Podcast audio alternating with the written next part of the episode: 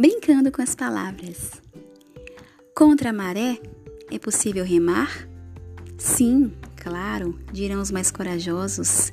Não, será a resposta dos temerosos. Talvez, resume a opinião dos indecisos. Eu? Hum, eu digo que depende da maré, do barco, do remo, da força. Quantas lições podemos tirar do mar? Principalmente se colocarmos o prefixo a. Aí, o sublime atinge o infinito e vira a mar. Mar é a peculiaridade que comporta a singularidade do ser. O barco é o símbolo que representa as crenças que alicerçam o conceito que temos de nós mesmos.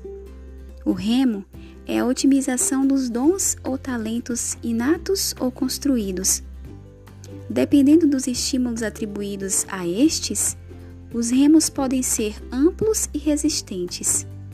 A força é o entendimento do complexo significado de amar, pois só ultrapassa a cortina das águas quem descobre que amar é a possibilidade de avançar e contemplar as belezas que estão do lado de lá.